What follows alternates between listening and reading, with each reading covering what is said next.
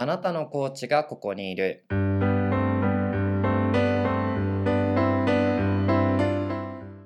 の番組はコーチの方をゲストにお迎えしてコーチングについてその方と一緒にお話をしていくラジオです。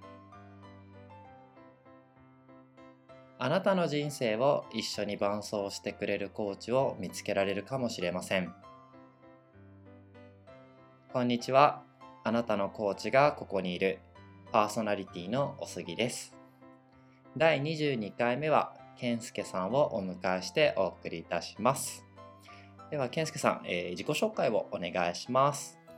はい、えー、はじめまして山下健介です。えー、健介と呼ばれてます。えっ、と本業で、えー組織開発、まあ、企業のあの組織の活性化の、まあ、サービスのマネージャーをしつつ、兼業で個人事業主としてコーチングを提供してます。で今日は個人事業主としてのコーチングについて話せればと思っています。あの以前は人事組織のコンサルタントとして採用育成営業組織強化働き方改革支援にえ10年以上関わってきましたで好きなことはイラストとか、えー抽象画を描いたり歌うこと体を動かすことそんなところですよろしくお願いします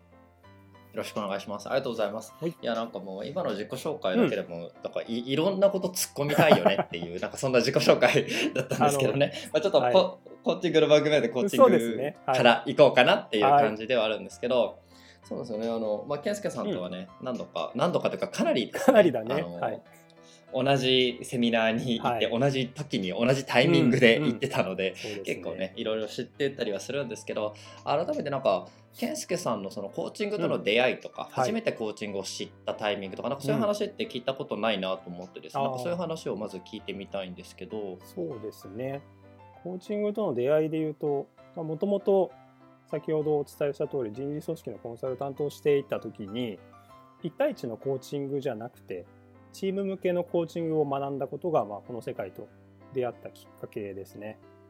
でなるほど、はい、であとはまあ自分自身が5年前2015年ぐらいですかねにコーチングを受けてそれ以来受け続けてきているのでなんかその中でいろんな選択を後押ししてもらったっ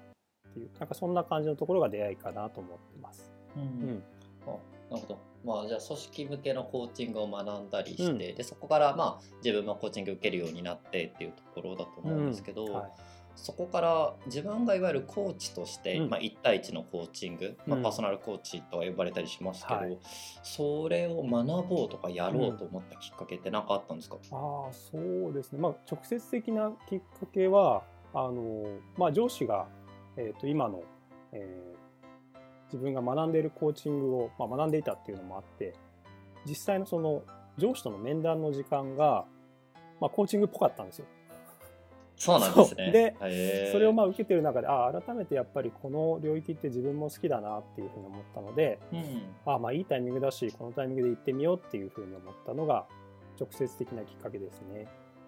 うん。なるほどなるほど。じゃあなんかまあ業務の中の上司とのワンオンワンとかなんかそういうまあ面談みたいな中でうんコーチングみたいなのを受けたコーチングみたいなのねそういう感じだったんですねそうですそうです。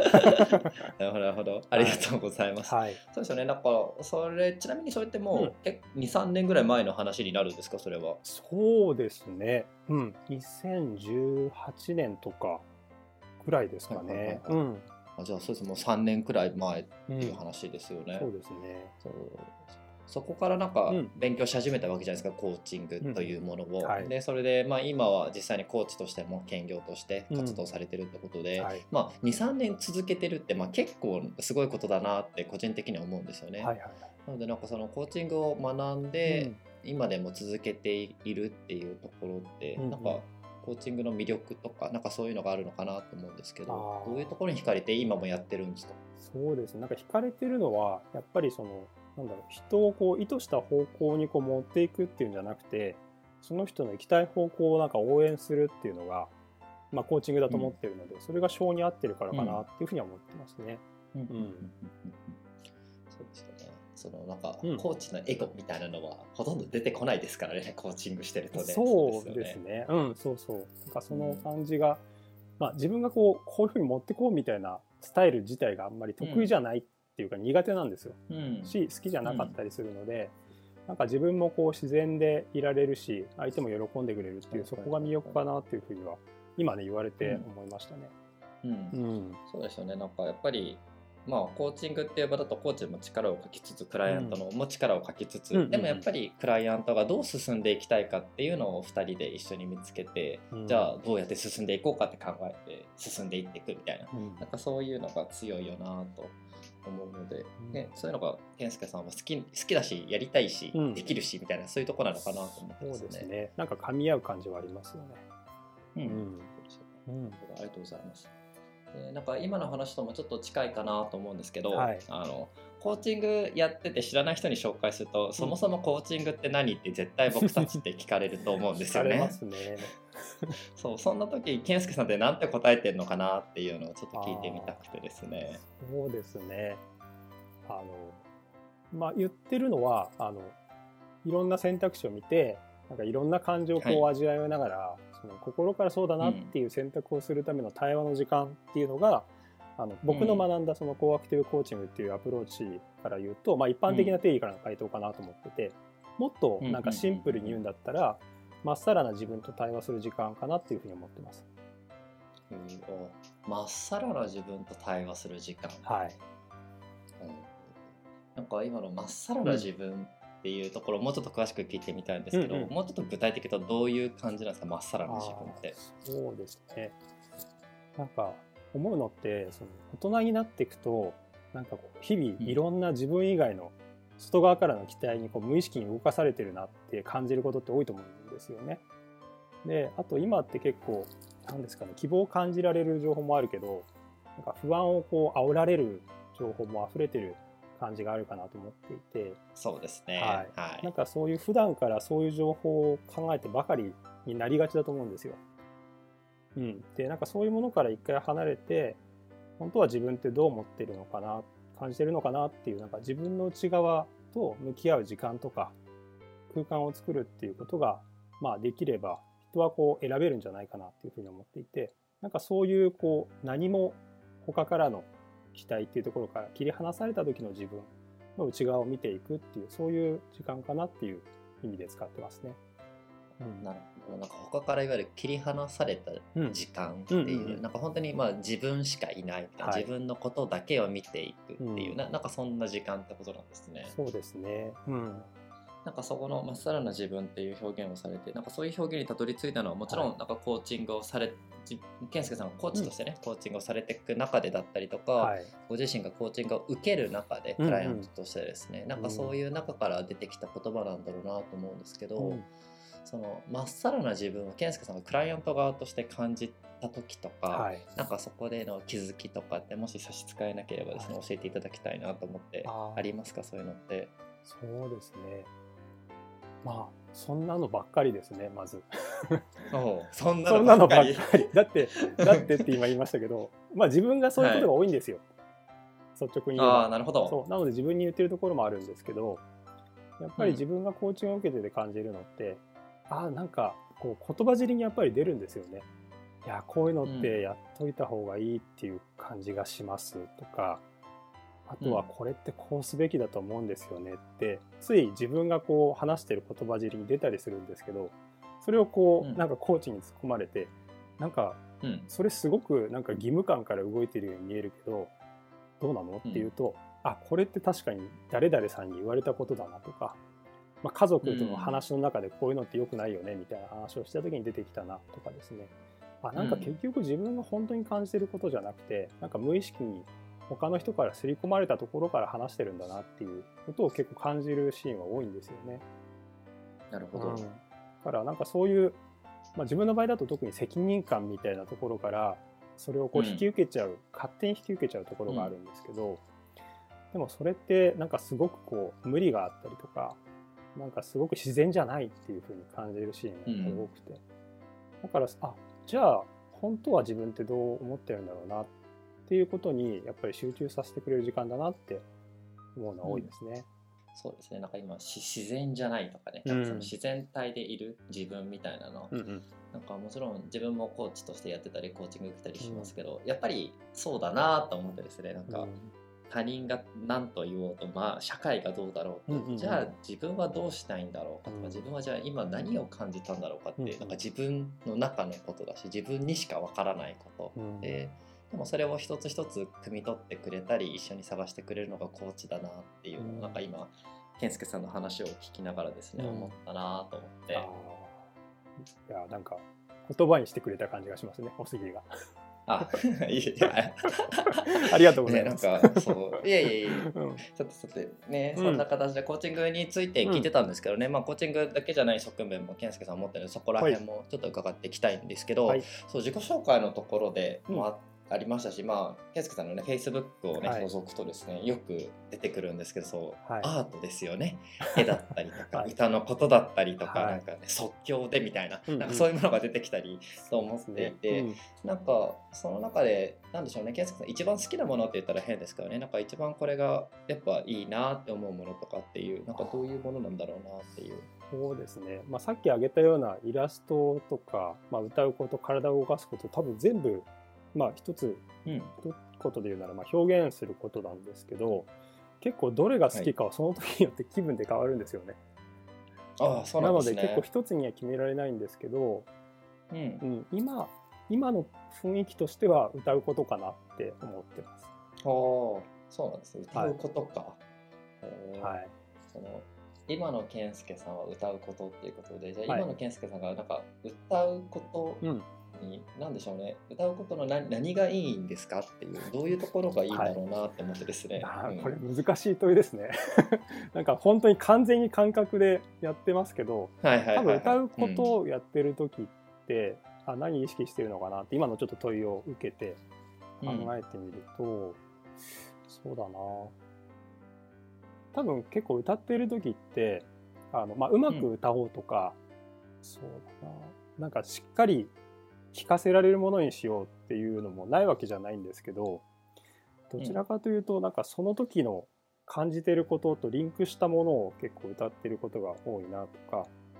あとはその例えば演奏してくれる友人とかがいるんですけど演奏してくれる友人がこう、その演奏と合わせていや今こんな感じなんだよねって伝えてくれたことになんかこう合わせてこう自分も、あだとしたらこういう感じで歌った方がいいかなって考えてるのが結構楽しくて、だからうん実はあんまり自分一人で完結してるものって好きじゃないんですよね。へえ。あのだから例えばそうだな演奏もなんだろうすでに世の中に出てる有名な曲とかをやってくれることもあるんですけどその人が思いつきで作ったオリジナルの演奏とかもあったりするんですよ。ううんん、でそれ聞いてあだとしたらこういう歌詞載せたら面白いんじゃないっていう風にしてメロディー作って一緒にこう曲を作るみたいなことも実はやったりしていてそうするとなんかそのプロセス自体がなんかめちゃめちゃワクワクするというか、はあそうなんですね。そうなんなるほどで。すよね。そっかじゃあなんかその誰かと一緒になんか作り上げていくとか、うんうんその場のその場の感情とかその場の感覚とかをしかも用いながら、ああ、でそれを表現していく方法として、今歌とかうん声を使うとか、なんかそういうことなのかなと思ってですね。そうですね。だからそういう意味で言うと、抽象画はちょっと違うんですけどイラストとかも比較的、あのなんだろう人の話を聞いてこういうことかなみたいな風にまあグラフィックにして見せたりして、うん。うんうん確かにこれはあるけどこれは違うみたいなやり取りをするのは結構好きだったりするんですよね。だかうん。ら結局その場からやっぱり相手と一緒に作っていくっていうのは好きなんだろうなっていうのは今話してて思いましたね。うんそうですよねなんかその相手と一緒に作っていくっていう、まあコーチングでもまさにそうなんですけど、はいなんかそのなんでしょうね相手がいることって、うんと相手がいないことで、うんやっぱり相手がいることの方が健介さん絶対いいんだろうなっていうのはすごくね伝わってくるんですけどそうですそうねね、他人がいることはいの効果みたいなね、うんうんな何があるんでしょうねっていうところ気になってて。ああ、なるほどね。確かに。そうだな。そう相手がいることのいい。あー今ちょっと浮かんできたのは、えっとん。相手の、まあ、相手の人が、ね、人が違えばもちろんその違いもありますし、えっと、同じ人であっても、その時のその人の状態って影響すると思ってるんですよ。うん。でね。その時のその人が投げかけたことで自分がいつも考えてるものとは違う面が引き出されるっていうのが楽しいなって思ってます。そう。だから例えばその人がすごくじゃあビジネスの場面でなんかすごく、うんなんだろうな。あのしっかりとこう組み上げていきたいみたいなそういう文脈で投げかけてきた時に僕が答えることといやいや全然こうそういう役割関係なくその人が思いつきで、いやなんか子供と今日遊んでてこんなことがあってさこんなんできたらいいと思ったんだよねっていう投げかけをした時に引き出される僕って多分違うと思うんですよ。なんかそういう自分の違う面が引き出されたりあとは逆に僕の問いかけも相手にそう作用してるっていうこともあると思ってるんで、うん全然違うものがその時々で生まれるっていう、そこが面白いなっていうのはありますね。なるほど、全然違う面がなんかその場から作られるとかで、しかもそれを感じられるっていうところですね。かなんか今の話を聞いてて、うん、そう健介さんとはね何度もコーチングのね、その勉強会みたいな一緒になってたんですけど、はいうん、今振り返ってもそうだなって思いますね。なんか新しいものが生まれたとかねあそそんなことがあるんだとかね、はい、なんかそういう本当に健介さんが予想もしていなかったことがその場で起こったりした時の健介さんのなんか、はい、なんていうんだ笑顔とか高揚感みたいなのはあったなと思ってですね。確かにね。あの、うん、発見するの好きですよねうん、そうですよね、はい、そうですよね。それが他人だろうと自分だろうと、うんうん、その場であろうとっていう感じですよね。ね。なんか予定調和のためになんか我慢してる状態ってすごくストレスかもしれません。うん、なるほどなるほどなるほど、はい、そっかそっか。でもそれは感じるなと思います、うん、本当に予定調和はちょっと なんか相入れない感じですね。そうですね。ね。うんうん、うん、それだとやっぱ健介さんのコーチングもそうですなんか予定調和には、はい。ならないだろうなっていう、まあね、うん、なんかそんな感じの話を聞いてて思ってですね。そうですね、うん、確かに。なんかあんまりあのその予定調和っていうか、まあ、その人にとってあのいいことまあ、いいこと悪いことの判断をすべきでもないと思ってるんですけどなんか予定調和で出てくるものって多分その人が自分で考えても出てくるんじゃないかなって思ってることがあってですねで多分普段からそういう方ってなんかやってると思うんですよね。一生懸命考えてこうしたらいいんじゃないかああしたらいいんじゃないかって多分考え抜いてる人って結構多いと思ってて。なんか、うん、もし僕がコーチとして関わる意味があるとしたらなんかそういう予定調和の外に出たりとかあとは、なんか思考とか論理だけじゃなくてなんか感情とか感覚とか、うん、なんかそういうものも使えた方がもっとその幅が広がるんじゃないかなって思ってるのはある気がしますね。ありがとうございます。はい、なんかちょっとね次に質問してみたかったなっていうことが、そのどんなことを大事にしてコーチングをね、健介さんはしてるのかなっていう質問をしたかったんですけど、はい、なんか今のがまさにその答えの一つかもなっていうふうに思ったんですよね。うん、その人が一人では気づけなかったことに、うんうん、まあ、コーチングをしていくことで気づいてもらうとかそのためになんか自分が影響を与えたいとか、うん、なんかそういうことかなと思うんですけど、はい、改めてそう何を大事にしてコーチングやってますか健介さんは？そうですね。なんか一つはあの余白を作ることというふうにいつも言ってますね。うん、でもう一つはなんか影も光も、まあ、照らしたいなっていうふうに思っています。なんかその2つかなと思ってます。うん、うん、余白を作ると影も光も照らす、うん、なんかもうちょっと具体的に2つのことを聞いてみたいんですけどその余白を作るっていうのはなんかどういうふうな状態になっていくことなんですか？そうですね余白を作るっていうのはあの、まあ、自分もそういうところが強かったし今もあるんですけどあのさっきちょっと話しましたけどなんか今の時代っていつもこうしなきゃこうあらないばっていうなんか責任感とか義務感とか、うん、なんか外側からの起点答えなきゃならない場面が多いなと思っていてなんか常にどこかで他人を意識していることとか多いと思うんですよね。はい、だからその人の本当のことを安心して出せるような時間と空間が作りたいと思っていてそれを余白っていうふうに言ってます。うんなるほど。ありがとうございます。はい、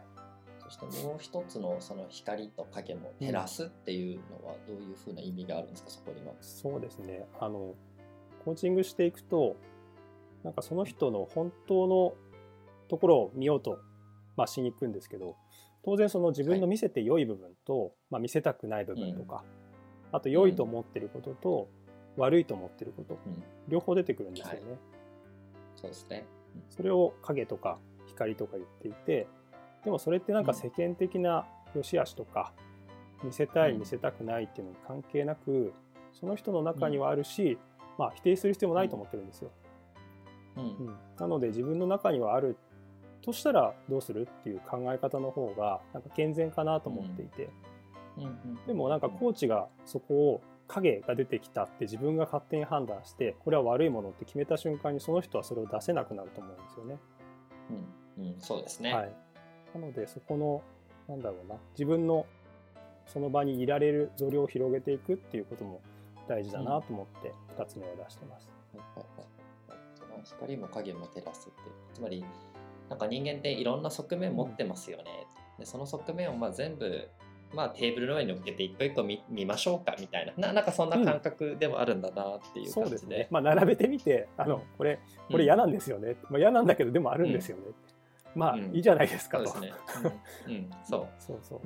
無理にそれを消そうとかせずうん。あるから、じゃあそれをどう使っていきましょうかうん。みたいな、なんかそんなそうそうそう。こから一歩前に進むにはどうします？みたいな、はい。なんかそんな感じの建設的な、うん。ねなんかそんな感じになるんだなっていうのを今聞きながら思ったところですね。そうですね。ありがとうございます。はい。さてじゃあなんかそんな中で健介さんってあとそのコーチング、うんなんかこんな人にコーチング受けてほしいなとか、はいこんな人にコーチングが届くといいなとかっていう、うんうんななんかそういう方々ってなんか思い描いてたりするんですか？そうですね。あの自分が今思ってるのは、まあ、組織とか家庭とかで役割を全うしようと頑張っている人。あとはうん日々その先ほど言ったような論理とか思考の世界で生きてる人ですね。うん。だから結果としてはまあ世代の近い20から40代のビジネスパーソンとかマネージャーの方、経営者、フリーランスの方になることが多いのかなっていうふうに思ってます。うん、なんかその方たちにはい。なんか届けたい。っていうのはなんか健介さんの思いがあると思うんですねこうなってほしいとかこういう人生を歩んでほしいとか、はい。なんかそんなものも裏側にありそうだなって思ったんですけどそれも聞いてみてもいいですか？はい、そうですね。そこはまあ 自分に言ってるところもあるんですけどね。そういうなんか人ってやっぱり何とかして責任果たしたいなとかいうことですごく考えてるんですよね。だからうん。やっぱり、さっきちょっとも言っちゃいましたけど論理的に正しいのとかそういうのは多分分かってて、でもなんかそれをやりたいんだって話してる時のその人の表情って全然楽しくなさそうだったりするんですよ。なるほど。なるほど。でそういうことってやっぱり自分だけだと気づきにくいんですよねだからうん。そういう人のなんか本当のところをちゃんと照らすランプみたいな感じで、うん。そこにいられたらいいなっていうふうに思ってます、うん、そっかそういうのを照らすランプになってでそっかその人になんかそういうのもあるんだよって気づいてほしいとか、でそこからどうやって人生進めていきましょうかみたいなね。はい、なんかそんな風に関わっていきたいんだなって思って、うん。ありがとうございます。はいさてまあこんな形で健介さんにねコーチングについてとかそれこそさっきの歌のこととかねなんかそんなことをお話ししてきたんですけど、まあ、聞いてるリスナーさんの方でもですね健介さんにぜひ興味を持っていただいたらですねなんか健介さんのコーチング受けたいなとかなんか健介さんのちょっと話を聞いてみたいなとかっていうことがあればですねあの健介さんあの Facebook のページをお持ちですのでその Facebook のページまあこのエピソードの概要欄にリンクを載っけておきますのでそこからお気軽に DM だったりコメントとか残していただけたらなと思います。はいさて、えーと最後にはなりますが、健介さんからですね、なんかリスナーの方へメッセージだったり、はいもしくはこのエピソードでですね、なんかあの言っておきたいこととか言い残したことがあればですね、それを伺ってですね、このエピソードを閉じていきたいと思います。なので、健介さんなんかリスナーへのメッセージなどありましたらよろしくお願いします。はいそうですねあのもう先ほど言ったところもありますけどこう余白を持ちたいなとか少しちょっと自分についてしっかり見つめてみたいなっていうふうに思われた方はぜひあの声掛けください。で、まあ、ただ多分コーチって結構相性もあると思ってるので、まあ、今日あのお話しさせてもらいましたけどこういう声の、まあ、メディアとかあと動画とか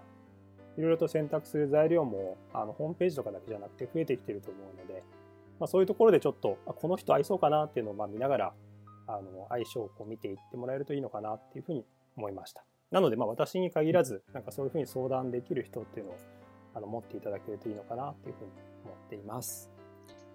ありがとうございます。そうですね。あの、まあ、もちろん YouTube とか動画配信されてるコーチの方もいらっしゃったり、実際に文字媒体でね、ブログ書いてたりとか、ホームページを持って自分の紹介してるコーチもたくさんいらっしゃるので、あのこの番組だけが全てではないですし、ぜひともリスナーの方には、もしコーチングに興味があったらですね、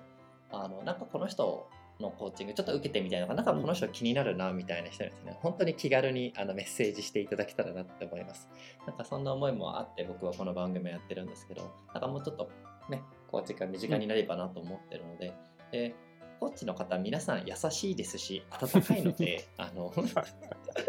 そうメールを送るって結構ハードル高いんですけどね。でもなんかそれでもちゃんとあの受け取ってくれますし、温かく包み込んでくれる方が多いはず、多い世界なのでこのコーチングという世界は。なんかぜひともあの興味があれば健介さんにねご連絡いただけたらなと思います。